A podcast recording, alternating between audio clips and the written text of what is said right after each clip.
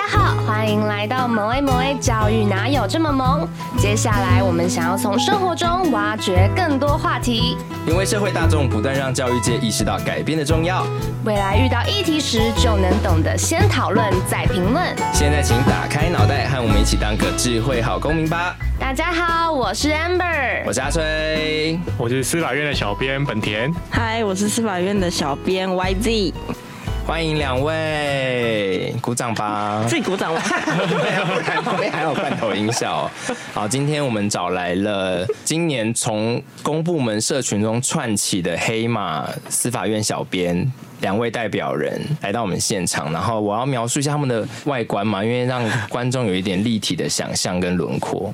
好啊，好。本田是一位戴着文青风眼镜，然后蛮。高壮的男生，然后 YZ 是个有着近藤光发型，然后类似的挑染，但是位置不一样的女性，但都想象不到你们有法律背景。我是法律系毕业的，哦、嗯，那 YZ 我是念设计。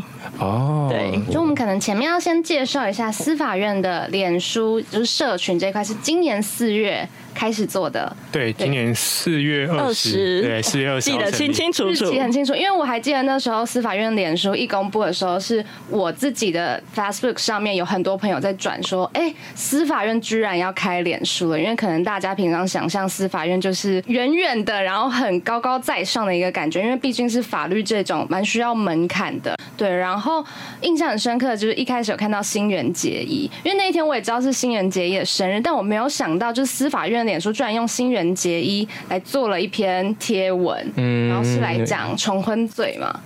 对，没有对，可以就是介绍一下，就据说这也是司法院小编很得意的一个作品。就是初创贴文，其实就是用像 Netflix 的风格嘛，这、嗯、是我们第一包。那那时候就是会想要用一个司法院要上架的的感觉，就是这部影集要上架，然后我们会一直持续连载，用这种方式，然后来象征我们好像要开张了。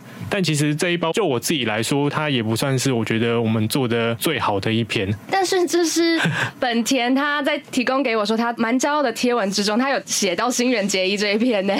应该就是我们，因为我们自己有设定几个不同的议题，像是就是司法院，毕竟我们还是要处理政策嘛，政策类的，然后跟一些法普知识的，嗯，然后还有释字类吗？对，释字大法官释字，这也是我们很重要的业务。对，那我们大概有这四种主题。那就政策类的来说，我觉得我们做的最好的是有一包在。讲劳动事件法，我们把它跟游戏网结合，因为因为劳动事件法它本身它是想要弭平就是劳资双方在诉讼上的不平等地位。嗯，那有时候就是举例来说，打卡的打卡资料都在老板那边，那。劳工都没有，那我们就想说，哎、欸，那这个好像就是老板的某一张魔法卡或陷阱卡。那透过劳动事件法，可以让劳工打出另外一张卡去破除这张陷阱卡或魔法卡的概念。所以我们把它跟游戏王结合。这我觉得到现在为止还没有一篇贴文，我觉得可以超越它。你是说在成效还是你个人的满意度上？个人的满意度上面，我喜欢类型跟跟本田比较不一样。对，我自己比较喜欢。我我们前阵子有。做一篇采歌题的。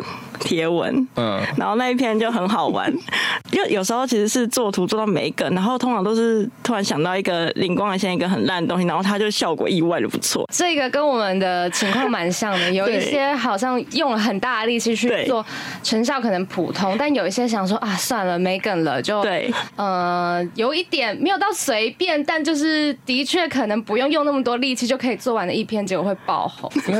啊，我想要回头。问一下，刚刚那个游戏王的，因为游戏王应该是可能我们小时候的漫画，对对对。然后我们自己就是教育部自己在做的时候，我们也常常会用我们自己小时候的一些记忆啊，像我们比如说什么无名小站，或者是我们小时候看的一些卡通。但我们有时候做出去都会开始思考说，现在的年轻人知道这个东西吗？所以，像游戏王会不会它吸引到族群，可能还是比如说跟我们差不多年纪的人？嗯，其实正常吧，因为我像我们的脸书，我们后台看到的就是粉丝平均年纪也是偏高啊。我们我们的粉丝年纪就是，我觉得到二十六岁，差不多是一个就是年龄低的极限。对对对，再再往下就是基本上我们的粉丝里面没有什么二十岁啊的这些小朋友们。法律系的大学生呢？他们现在都集中在 Instagram 上面。对，哦、对。我是觉得脸书的范围比较广，然后我自己一直有感觉是，就是像大概我们这个年纪，就是八零。前后这里，我觉得就是其实刚好卡在一个就是很多事情、很多世代、很多东西的大进步或者什么，所以我们其实同时跨越了有一点老的东西，然后又在接触有一点新的东西。就我觉得我们是卡在中间，所以那个 range 就很大。所以有时候除了游戏王，就是像其他同事或是我，就是我们想的东西，其实就会跨很多领域。我们可以说我们用过很老很老的梗。就是连那个什么黄鹂鸟、张帝的那一种，对，说就是上有只黄，对对对对，我们有一篇贴文，就是我们把它称为叫老词塔巴塔。就是上面满满都是一些老词，什么哦，我们现在已经是一四代了，你们这些 LKK 类似像这样的，对之类的，就会让人家尴尬，然后起鸡皮疙瘩的老词，大家就会很开心，的前面说哈，我知道你的年纪了，然后你是男男女的，然后就其实哦不是哦，你猜错了，猜错了，所以你们也会，我们会故意反串。的，对年龄啊、性别啊跟喜欢的东西嘛，对，就是因为有时候我们就故意交换，然后大家就会。用喜欢的梗或者不同，大家熟悉的都不一样，然后就我我自己是蛮喜欢去混淆别人的啦。那这么年轻的沟通风格，其实就代表说你们想要接触的算是平均的大众嘛？对。我们希望可以尽可能的，就是每个年龄的大众都可以抓到。虽然我们这还蛮常被长官说：“哎，你们贴文，我这年纪都不懂啦。”对，但我们在努力中啦。就是，那你们是有办法从留言就看出谁是法律人或不是法律人吗？还蛮明显的，其实蛮明显，嗯，蛮明显的。哎，辨别的招式是什么？哎，因为像我看你们之前有做一个林山田教授嘛，然后我就看了一下下面的留言，就看到有人说什么他是刑法。之神有点忘记了，反正就是我一看我就知道这个人一定是法律相关的。嗯，会有一些法律人的内梗吗？是有一些内梗，那像是因为其实法律系教授的权威感蛮重的，那他们可能会有一些上课的名言，或是他们的书特别有识别性，像是林山田教授他的书就是黑色跟白色，就是很很有识别性。对，他在法律圈就大家就会法律人会叫黑白书。对。对，这就是外面人不知道。为什么 YZ 也知道？对，因为我记得 YZ 刚刚说他不是法律系背景的，你学会了。呃、对，没有啦，因为我我觉得是很好的设计典范的，就是他不是只是在那边做自己的设计工作而已，是有认真。没有办法，不然我可能待不了半年。哎，但这个所以这些相关的知识是你自己去找的，或者是还是你之前就有累积？因为突然要知道这么多法律的内梗或知识，应该不是一个还是四月到现在就可以完。后来一直帮他补习啊，对我都会反他，哎，这到底什么意思啊？那什么意思？然后这是怎样？那为什么要怎样？我觉得很奇怪。哦、那你就是里面的就是大众平民代表，对不对？可是其实也不太算，因为其实有点归因，就是像 Amber 刚刚讲的，就是因为我上一个工作其实，在法律相关的 NGO 哦，对对，所以稍微略懂一点点，所以还是比普罗大众在更具备一些。法律的常识或知识，而且他还有在修学分班，法律的学分班。哦，是因为当初在 NGO 吗？对对对对对，然后因此激发你要去学分班。对，因为我就觉得我自己不是念这个，所以我会跟不上大家。然后我要做东西，我就会变慢。那如果就是我在跟，因为法律圈，我就觉得是一个比较小圈子，就大家有自己的语言，然后喜欢就是讲人家听不懂的事情。那我要做东西，我要做一些宣传或是倡议的话，那我不懂，我就很难。去发想或是找到精确的点，所以我就觉得好像应该要就是至少听得懂他们在讲啥，然后所以就是稍微去了解一下这样。你好认真哦，我的天呐，故事很激励人呢。对啊，你们直接树立了公部门小编的高标哎。嗯，我觉得这真的不是一个标准，就是一切都其实蛮巧合，因为像不管是本田或者我们，其实有一个虽然念很不一样的东西，可是我们其实有一个很相像的点，是我们都蛮不务正业的。就是他念法律念念，然后去做行销的东西，所以他就懂这些。然后我是也不想只做设计，所以我就去就去玩别的事情，去学别的事情。因为法律系毕业之后，基本上出路就是准备律师或者其他的职务。对，但这些就是有一个前提，都是你必须要考试，哦，考上之后你才有，不管是律师、司法官或者是其他的公务员。那因为我其实我是不擅长考试，我也很讨厌考试，然后就觉得我这样子可能会饿死，然后再看一下，就是台北事务所法务助理的薪水啊，那还是先转行好了。哎，但是想问说，因为刚刚你们两个都讲说，可能 YZ 是工作后有去读法律学分班，然后本田本身就是法律系毕业的，然后但是刚刚有说，就是你们有做过很多不一样的工作，对，所以才可以就是比如说对于一些社群啊，或者是可以在贴文中放到很多里面一些自己曾经涉猎过的东西，但是到底司法院本来的脸书是有，比如说想要对话的对象吗？嗯，其实我们想要对话的对象就是所有的民众，但因为一开始我们不敢把受众抓那么广，所以我们是想说，帮我们先集中去吸引一些会跟我们有比较正面互动的粉丝，所以我们先去找当初的贴文，很多都是设计给法律的工作者或者是法律系的学生。嗯，那只是后来呃，我们有一篇贴文，是四月三十号的时候，刚好就是嘉义有一件判决。然后是杀警案无罪的判决，然后在社群上也整个就烧起来渲染，所以在那一天也很多民众就知道说，就是哦，司法院也开了粉砖，然后很热烈的到我们这边留言这样子。因为大概是你们开张的十天后，十天是热烈的负面留言，还是热烈的正面留言？热烈的，觉得呢？热烈的，嗯，可能是热烈的一些指教。其实很多正正反讨论啊，因为我说，我觉得就是司法院开脸书也有这样的。一个目的就是，以前司法院没有脸书的时候，我们对外沟通很多都是透过新闻稿。那新闻稿丢出去之后，就是交由媒体媒体来诠释去诠释。那你的话语权是掌握在别人手上。那我们今天自己开脸书，有一部分是我们把话语权夺回来，然后由我们去诠释。那另外一个方面就是，我们就是把这些之前在新闻底下的留言，我们都把它集中起来。都集中到司法院这边，直接吸过来就对。就是我们就把它吸过来。那吸过来的目的，当然被骂，我们也是很难过。但其实透过这些留言，我们才知道说，才有办法对话了。就是因为如果我们今天只是发新闻稿，司法院跟人民是没有办法对话的，因为他们在四散在新闻页下面，我们没有人会去收集这些。可他今天全部都集中在司法院脸书上面的时候，他们的留言其实我们都会看，然后。我们自己也会反思，说可能是我们什么地方做的不够精致，或是不够柔软。对，那同时我们也有一个窗口可以跟他们说，就是可能为什么要这样子做？就是因为其实司法院贴文你不能去干预到各个法院的审判，就是我们要客观，所以我们必须要找出，就是因为大家新闻一出来，一定就是对判决觉得很不谅解，那我们就是要赶快先去说明，对，就是去就是假设说，就是去猜说，哎，大家不理解的点可能会是哪一个？那我们就针对那个点，就是做了法普，就是比较法律概念的法。然后那个时候就其实蛮有趣的，就大家就是涌入留言，然后我们就其实也就比较知道说，哎，大家在意的是什么点，然后以及大家在讨论的东西。那我自己觉得这样的舆论，我自己观察起来，就大家真的很认真在讨论一些就是可行的。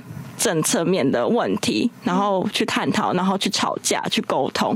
然后我自己看，虽然觉得哦，充满着就是可能情感上的流动，就是难免，就是因为其实要做司法院脸书，大家就是我想同事们都心里有准备，我们就是会要开始吸一些东西来。然后，但是这也是目的，其实，然后大家其实心里都知道。然后，但是当下你还是可以从那些留言观察出这件事情到底有没有做的价值。那我觉得那个价值就在那边，就是大家的讨论变剧具体的，真的去讨论政策哪里有漏洞，哪里不足，然后我觉得我对哪里不爽，然后我们也看得到，就政策方也看得到，然后我觉得这是非常重要的一个目的之一。因为平常法律人也不会去，比如说雅虎新闻底下留言嘛，没错，所以那个就是很分散，然后他们也无从就是两边对话的空间这样子。对，所以就是我们也这个平台也算是有吸引到了一些友军。嗯，然后在下面做正反的讨论，然后我帮 YZ 补充一点，就是其实我们像是这种重大判决，司法院有时候不一定会做出一些回应，有时候是我们没有办法，因为他可能还没有定谳，我们也不适合去说哦，这个法官到底判得好还是判得不好。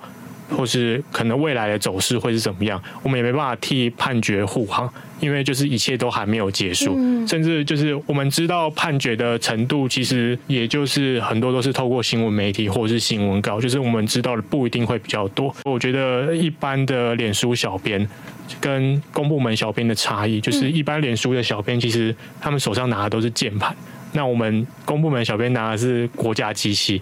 所以，如果我们今天直接说哦，这个判决判得很好，那今天呃，如果当事人上诉了。那接下来成审的法官也可能会因为我们司法院脸书的这篇贴文表态而的表态而受到影响。嗯，对，因为毕竟我们就是代表司法院，司法院说这个判决判的很好，那你有可能推翻吗？嗯。刚刚本田提到就是还没有定谳，因为本来判决这个性质，它就是还会再上诉，所以一个还没有确定的东西，好像也很难说做出一个司法院要给予的回应或判断，或者是呃，应该说是价值的判断。对。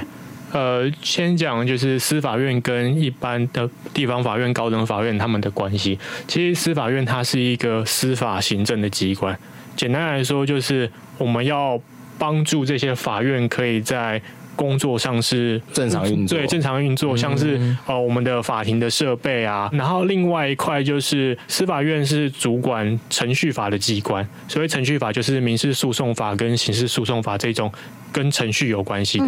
那像是我们比较常听到的实体法、民法啊、刑法，其实他们的主管机关是法务部，跟司法院是没有关系的。所以你觉得民众有被科普到法普到这一点吗？没有，大家是不是把司法院跟法务部会混？对对，大家其实就是你法律人以外的人，我觉得你真的很难知道什么是程序法，什么是实体法。应该说，我们如果真的要讲最好理解的办法，就是像是民法。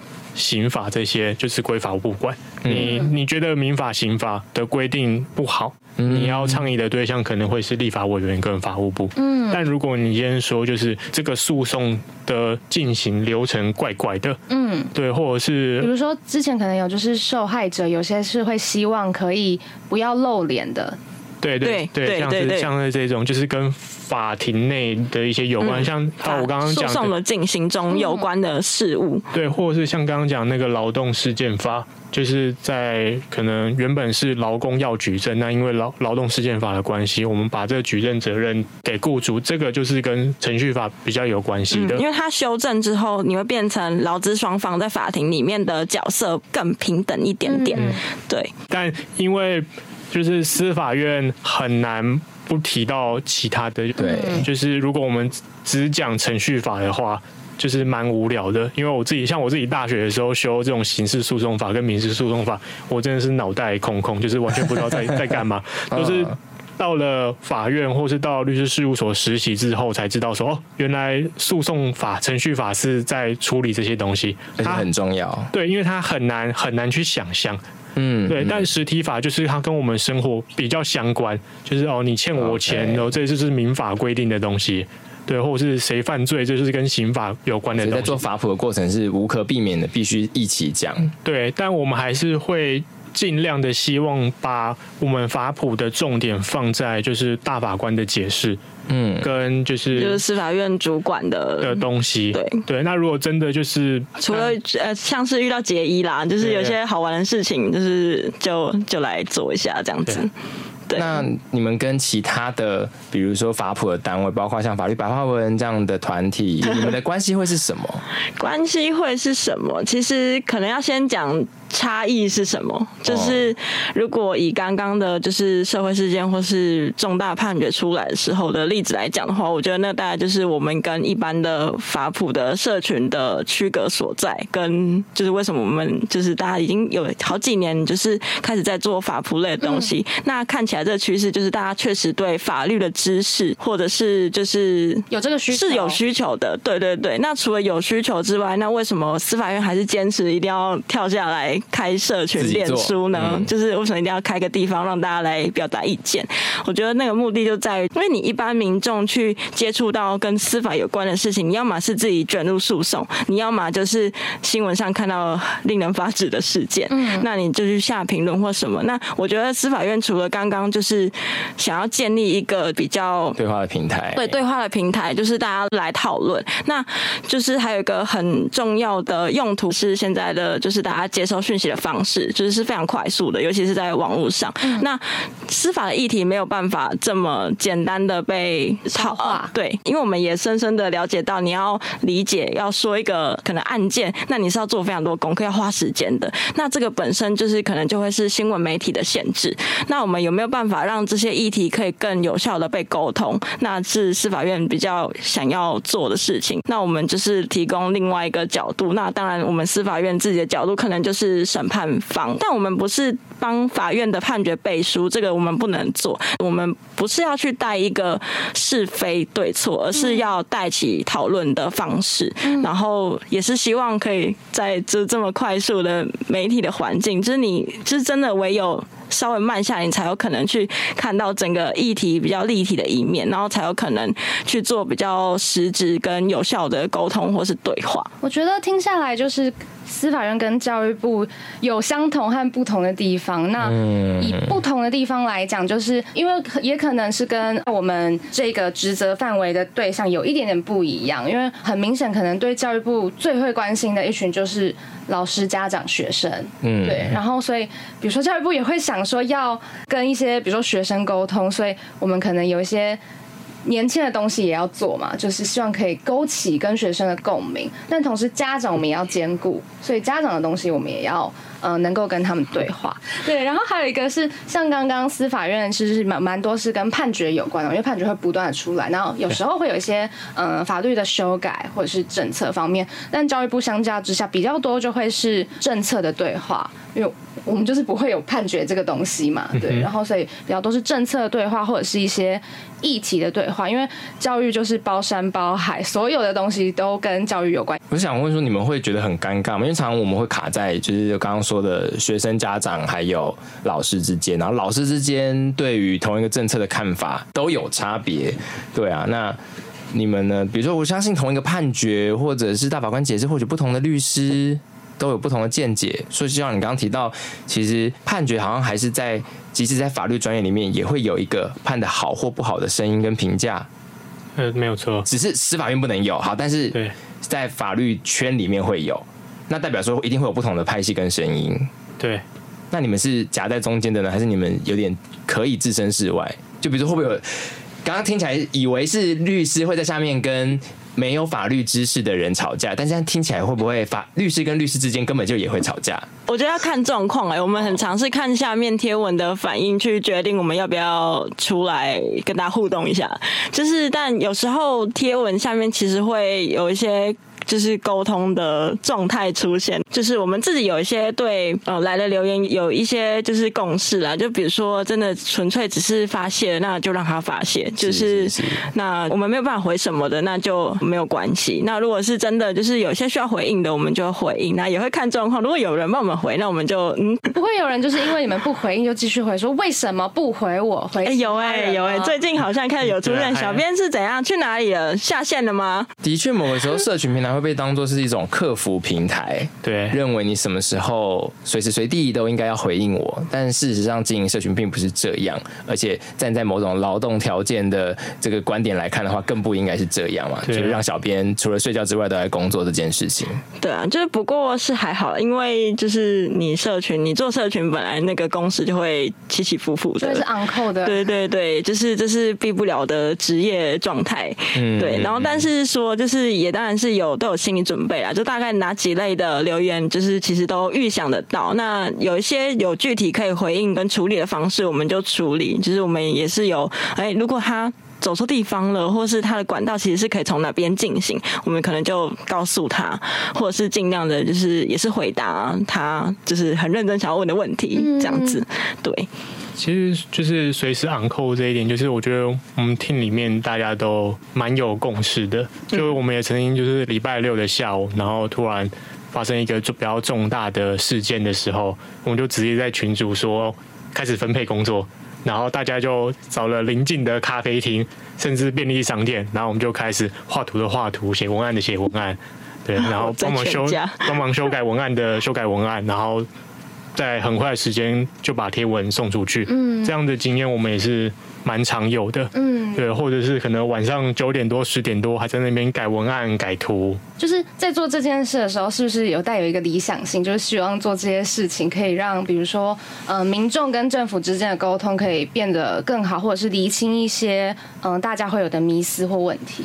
嗯，其实就我自己啊，就是讲一个感觉比较崇高的理想。我当初念法律系的时候，有一部分就是觉得我们在就是对于民众对于法律的认知，好像其实呃有蛮多的误解或是误会，很有距离。对，所以其实那时候念法游戏就是。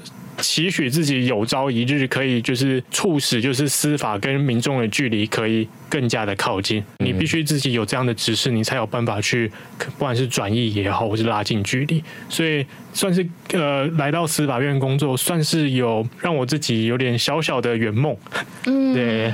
算是有圆梦，就是我们要时时的知道自己手中握的不是一般的键盘，我们一定要更警惕更多事情。比如说，你跟风要跟的对，嗯，然后你的线要拿捏好。嗯，如果我们真的要让讨论的事情聚焦的话，我们该避的都要避掉。对，就是我们要保持在对对对，然后尽量所有事情都是以法府知识为为主。我们就是提供一个法律人的思维，他是这样思考方式的。那这些决定是这样被讨论被。做出来的，那告诉你这个方式，那当然你可以觉得好或不好，那就是进入讨论。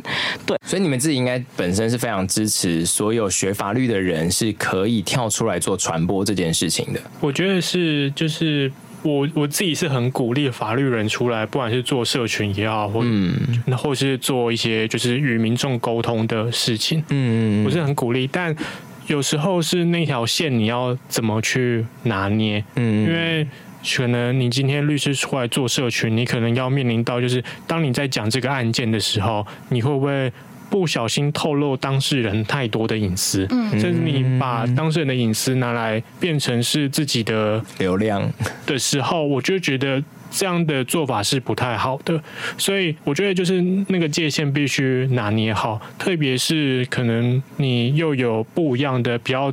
特别的身份，你在社会上的地位感觉是比较稍微再高一点点的，嗯，对，那就更应该就是战战兢兢，警惕自己。但整体这件事情，我觉得是要鼓励的，因为我自己觉得啦，一个国家为什么要法律要司法？为什么我们我们要一直修正政策，让它可能更进步，或是更符合人权？那就是因为它司法的本质。我之前听过一句话，我就自己蛮喜欢，它就是应该要像阳光一样，要去平等的照每一个人。那其实我们有很多责屁，有很多不好的。事情或是黑暗的地方，一定有人照不到。对，所以我自己对本身对法普的这件工作的事情，虽然我们平常做社群就是开开个玩笑，要有趣为主，但我觉得有有一个更深刻的意义是，这些开头都是希望可以进一步的，大家开始养成这样的文化，那你才有可能让那些照不到就是司法或是用不到这些资源资源的人，他真正能知道自己拥有什么资源，那国家是怎么。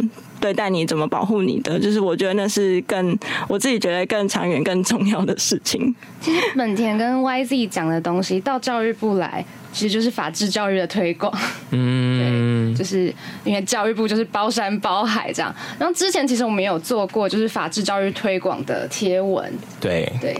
然后那一则其实是说教育部有跟可能呃一些媒体合作，有推行一些法治教育的相关小故事。它可能是一个小小的虚拟的事件，但可能从这些事件当中，希望可以让青少年啊，让学生知道一些他们可能会碰到的法律相关的问题，比如说呃社群上啊，你如果有谩骂。对，或者是对妨碍名誉那些的，然后还有版权的问题啊等等的，对，就是比较年轻人会在网络上犯的这些，然后容易被人家告的事情。对，去结合当时很红戏，就是想见你，但其实当然也是想要吸引说会被想见你这个风格吸引的人，可以来因此接触到一些法治教育相关的概念。我必须要先吐槽 Amber，因为他事实上想见你用了。两次吧，也没关系啊，反正我们福音战士也用了好几次。他说这个人热爱一个东西，然后就全用。然后确实第二遍的时候就有人说，嗯，现在司法院只要用这个就可以了嘛？是吗？有人这样讲哎、欸，哇，是，可是这个是狂热粉丝、欸，真的，记得你们做过什么？就是我们的粉丝都。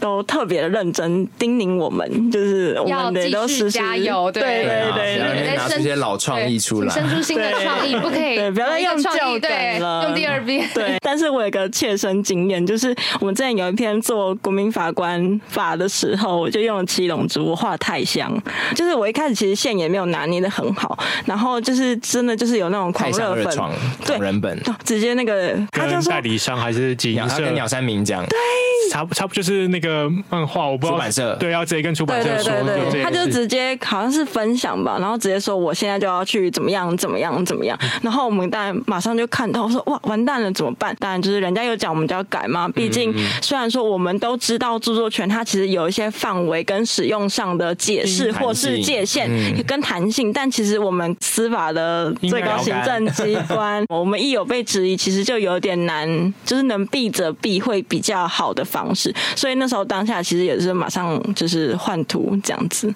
因为就是我们说会不会我们的焦点会模糊掉了？是啊，是啊，因为我们为了法普，就是有教育教育目的、教育性质来做的。那其实我们是可以主张合理使用，对。但当我们这些机关要跟民众说我们要主张合理使用的时候，我觉得就已经输了。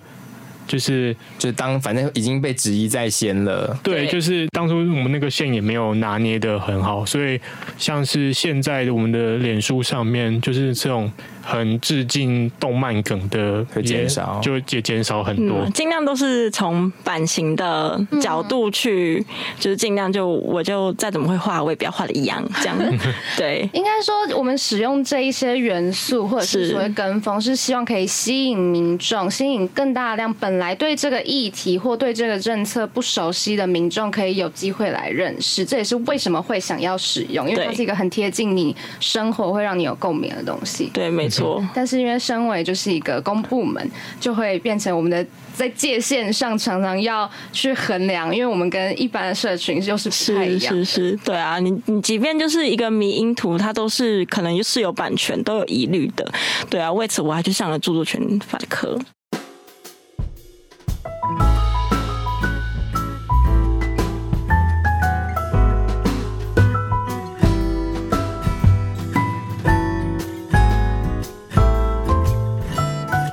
就脸书之外的，因为我们我们隶属是在就是与社会对话小组里面，嗯，那所以基本上司法院跟整个社会要对话的活动，都是由我们这个小组来负责。就是我们有跟金马合作，就是在北中南的影影城有司法影展，那我们挑了九部片，那这九部片都是。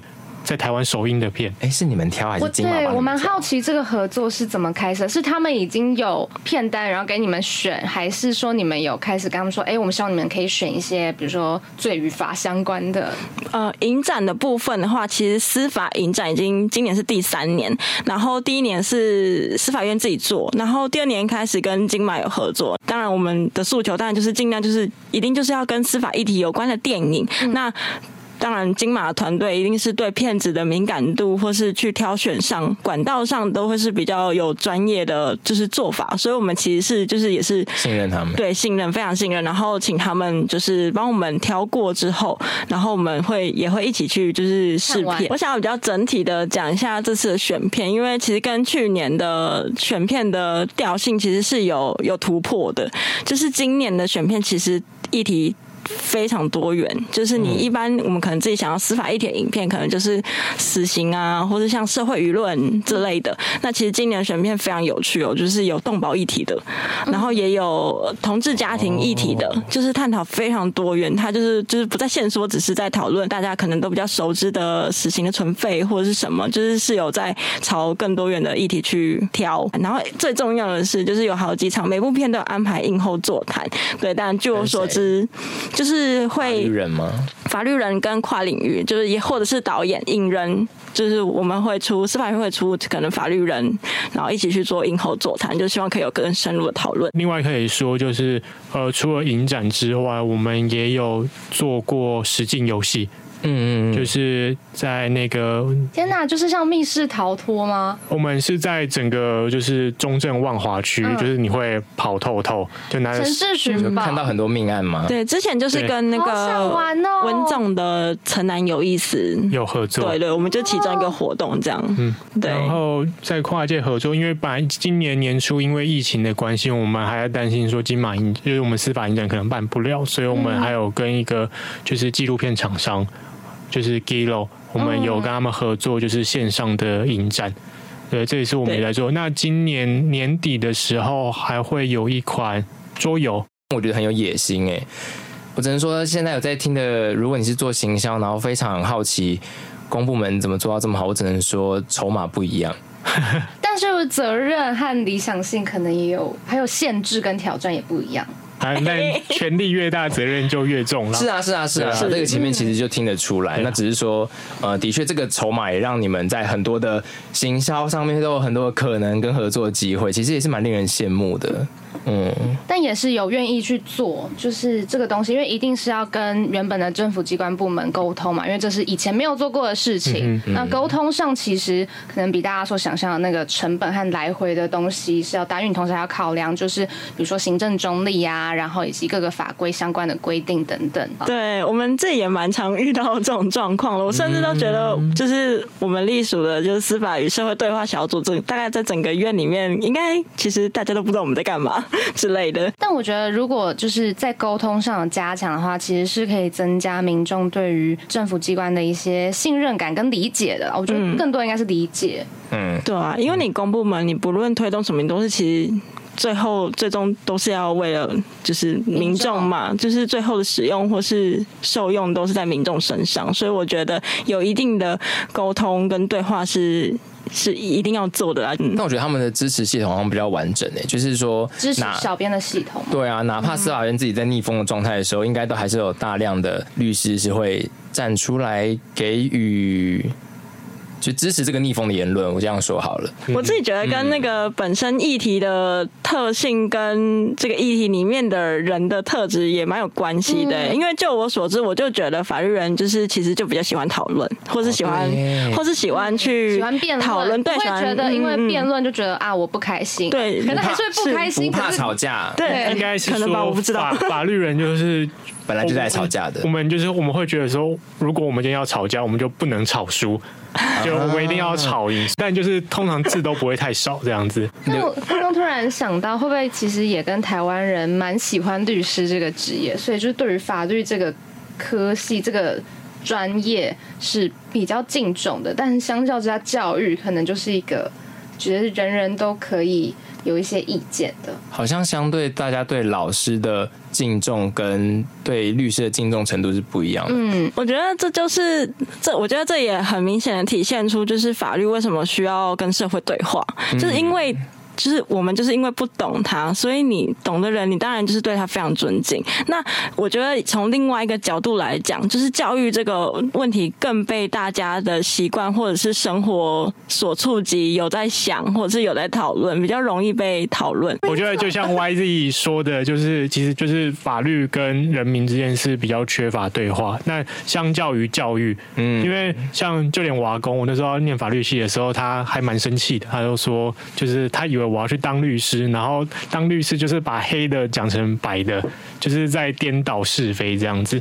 那因为就是像像瓦工，他这一辈子可能没有接触过任何的律师，但他就是有接触过老师，甚至我阿姨她自己就是就是老师。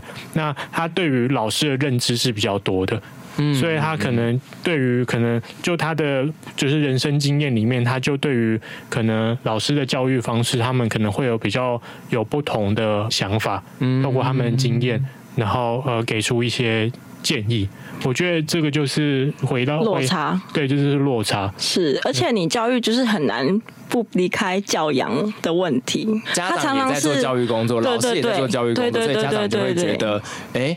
那我当然可以有一些意见，或者是我我不见得是都要听你的，可能会有这种想法。但是毕竟平常一般人没有在做法律的工作或者接触，所以当然就觉得得听律师的，对，也有差。对。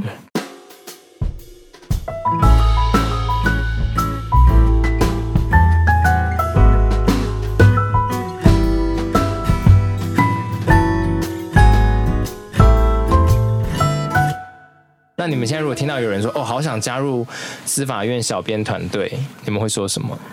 或希望他具备什么能力？那我们可以说说我们自己好了，我们自己可能有哪些特质，或者是我们会，所以我们会在这边。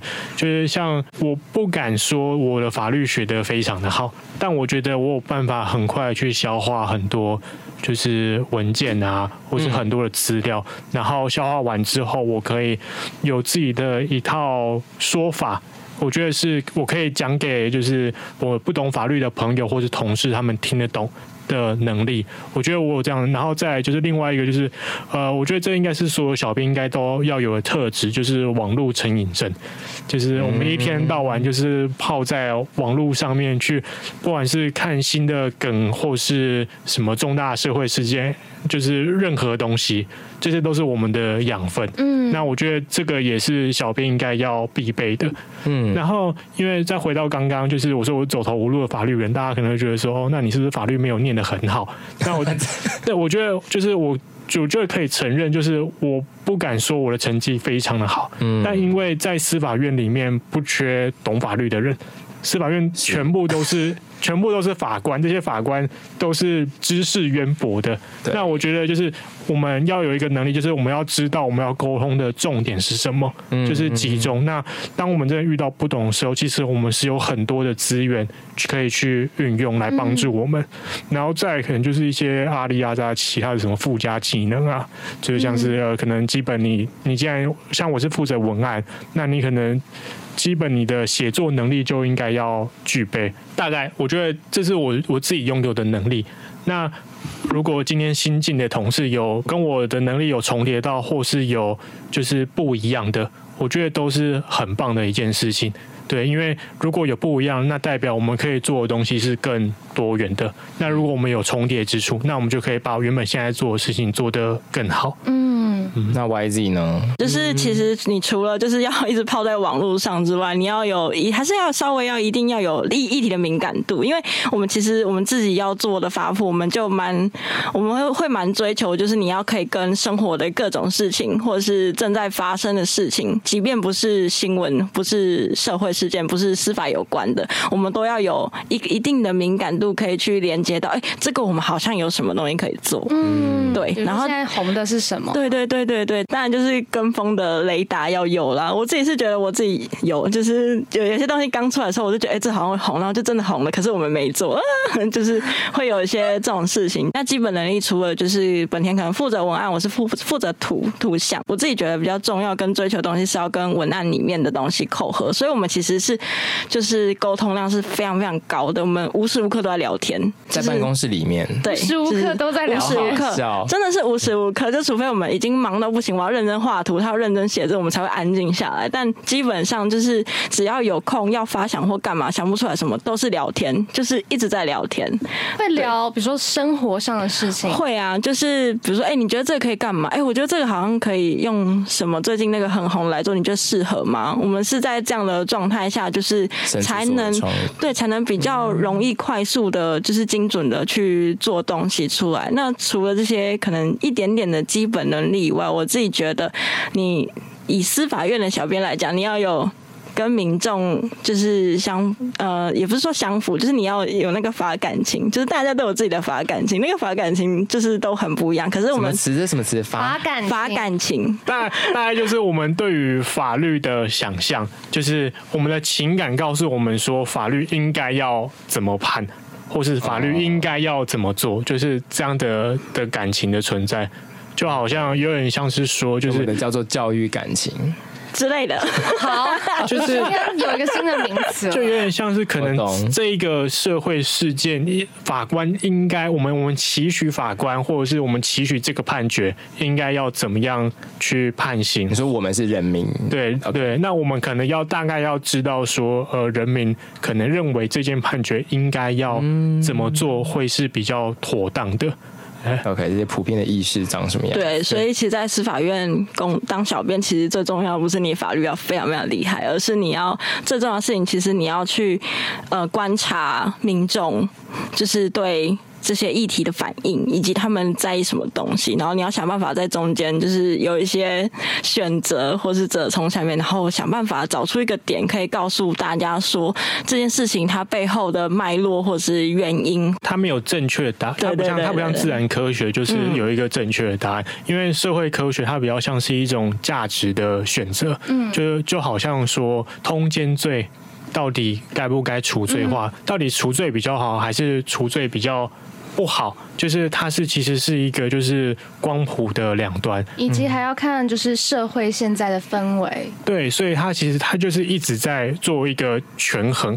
那没有绝对的对，也没有绝对的错。那在这种情况下，我必须去说服你说，呃，我觉得应该要处罪化，或者是不应该处罪化的时候，它就会需要一个蛮长的论述过程，对，告诉你为什么我们要这样做。嗯。这也是为什么我们的贴文就是常常都是三千字，没有三千字是目前的记录啦。对，目前记录是三千，就是我们低标大概就是。五六百，嗯，对，但也有那种就是一百多个字的，但就是我们要做一个完整的论述的话，其实就跟写一篇小作文五六百个字差不多。嗯，我觉得重点其实不是字数多寡，而是你要怎么样让人家有办法看下去。就是你，你可能被我的图，哎、欸、哎、欸，这是什么？然后可是你的内文还是要有办法让人家继续读下去。我觉得那个才是就是要讨论的地方，或者是要。想怎么做的地方，而不是如果今天我们一定要在意字数这件事情，那我们就不用做了。对啊，这样说起来，就社群小编除了是跟民众沟通，或者是上面有跟法律人沟通，然后以教育部人要跟老师、家长、学生沟通，其实内部我们自己也要会沟通。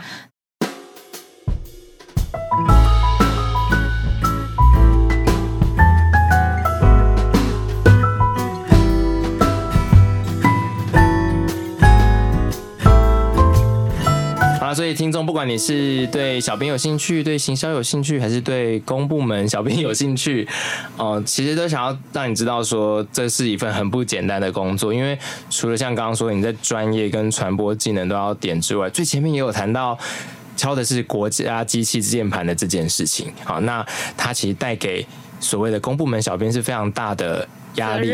对，因为像你们刚刚其实会讲到说，你们会很难被骂，会很难过。那我就会想说。其实我自己会常常检讨这件事情，我会觉得这事实上并不是一个公部门小编要承担的情绪劳动。就是其实我觉得，除了在指责或者是说叫小编要你知道控制好那个键盘之外，我觉得也要注意到说小编其实正在。承受的东西是一个我觉得无比重的负担。应该说，公务员可能还是会有负责某些部门的公务员，可能还是会有接到一些民众的抗议。陈情电话，当然当然，但我觉得他跟对社群小编等于是呃二十四小时不断在接收这一些讯息。然后刚刚阿翠讲，应该是有没有一个呃对于小编的劳动条件是怎么样的？有没有支持系统？其实我觉得就是在在我们进来之前，其实我们大概心里面就已经有。有底，我们会面临到这样的这样的状况。那就是虽然说看了都会难过，但我们自己就是当看到这个的时候，就是想办法调试自己。哦，对，就是。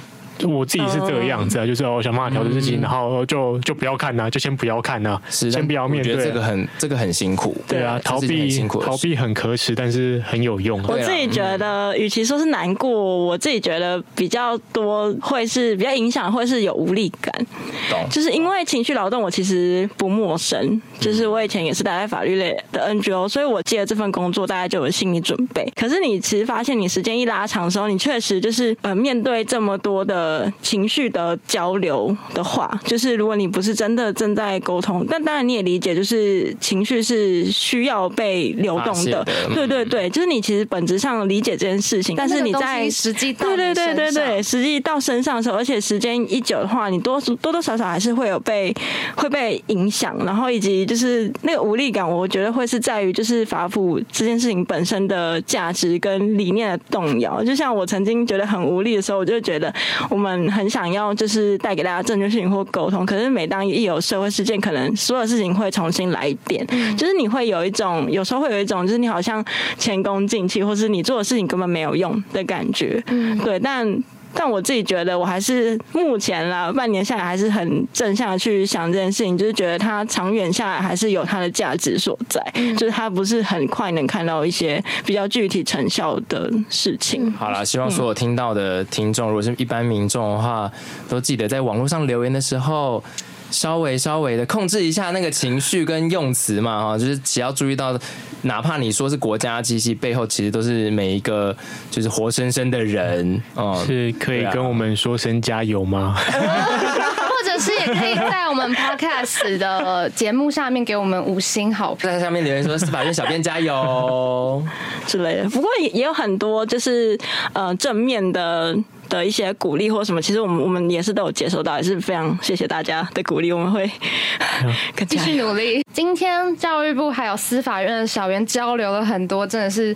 甘苦谈呢，对，然后但也谈到了，就是关于行销，尤其是在公部门这一块，要怎么样去做到传达跟沟通，还有公部门小编自己的使命，还有在团队上的组织合作怎么样运作。我们今天都真的是谈到超多，我觉得我们这一集真的是不论是以教育部人员啊、老师、家长、学生都可以听，然后以司法人员、法律人当然可以听，然后民众还有对社群行销有兴趣的都很值得听，看、嗯、自己。把自己这一集讲的好像超猛，很厉害啊！其实他们真的很不错哎，因为也是身经百战，然后半年之内创下了我觉得蛮好的成绩。好，那如果有任何的，想一下什么？有任何的想法也都欢迎可以先按五星，然后再留言给我们，然后顺便帮他们加油，然后去他们的粉钻也按赞，然后随时可以更新一下自己的这个法普知识够不够啊？